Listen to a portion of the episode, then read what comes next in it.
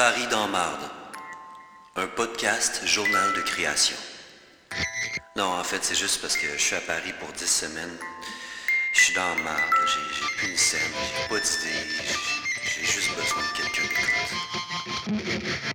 Semaine 3. Paris, c'est cher en tabarnak. On n'aime plus les artistes autant qu'avant à Paris. C'est moins bien vu maintenant de siroter son verre de vin en écrivant ou en dessinant dans son calepin. Ça s'américanise. Bois ton verre, mange, paye, puis laisse la place à quelqu'un d'autre.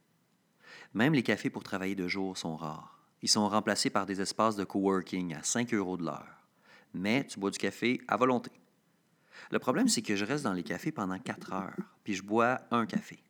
Faites le calcul, 20 euros, c'est quand même 30 pièces à presque tous les jours. Sacrement.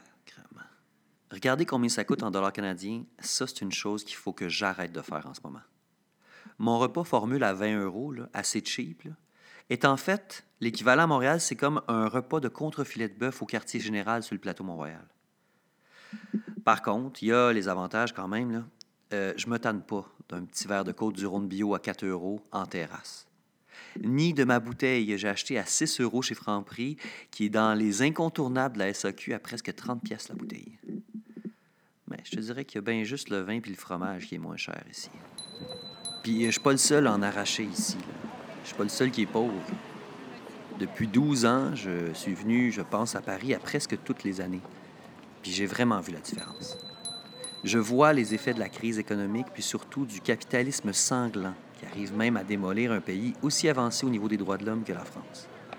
Des SDF, ben, des, des itinérants, des, des clodos, des- des sans-abri, il y en a de plus en plus.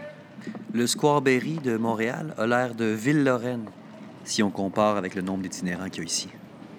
J'imagine mal mes amis de droite, euh, mes amis de droite, mes connaissances de droite survivre ici, entourés de gens pauvres de toutes les nationalités. Vous allez dire que c'est peut-être un préjugé de dire que c'est des gens de plusieurs nationalités qui sont pauvres, mais il ne faut pas se mettre la tête dans le sable. C'est évident qu'ici, la pauvreté est en grande partie celle de l'immigration. C'est pas un non désolé avec un sourire comme à Montréal que tu dois faire ici à un quêteux. Non, c'est un non agressif qui veut dire c'est assez. C'est agressant à quel point tu te fais quémander de l'argent. Oui, je sais, je sais, je sais. C'est un problème de blancs riches là, et éduqués, oui, je sais. Mais quand même, ça reste que c'est plutôt inquiétant. Sur une terrasse dans le 10e, un quartier populaire un peu bobo, ça ressemble un peu au plateau Mont-Royal, il y a un itinérant qui passe aux 5 minutes pour te quitter l'argent. S'il savait combien j'ai dans mon portefeuille, il me laisserait tranquille. Je pense qu'il n'a pas remarqué que j'ai pris euh, la planche de fromage avec le verre de vin en formule happy hour.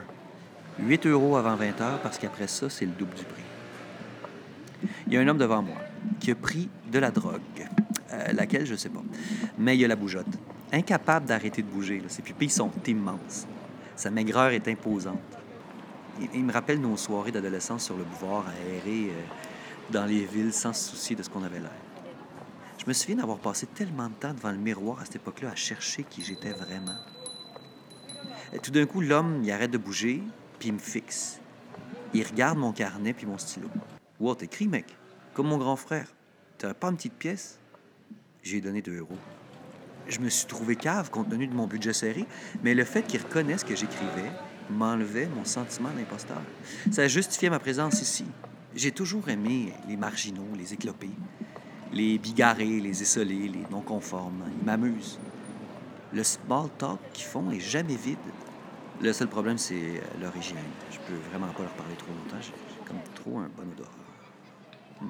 Le studio où j'habite est situé sur le coin du bâtiment abritant le couvent des Récollets. Donc, il est sur deux côtés.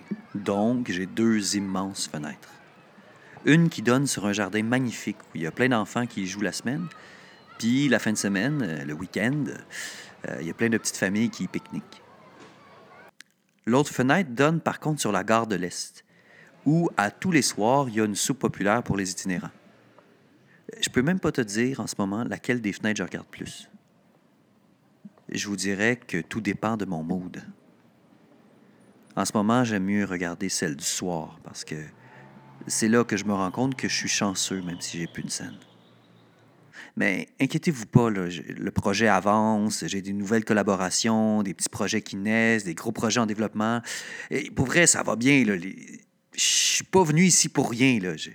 Ça avance. Mais à chaque fois que je sens que la lumière revient, il y a tout le temps une estie d'ombre qui vient balayer mon sourire. Je vous en reparle la semaine prochaine. Mais mettons, fuck you Premier Airlines puis tes billets Paris-Montréal à rabais non remboursables. Fuck you. C'était ma troisième semaine. Merci de m'écouter. Merci de partager. Euh, pas mon podcast, là. Ma solitude.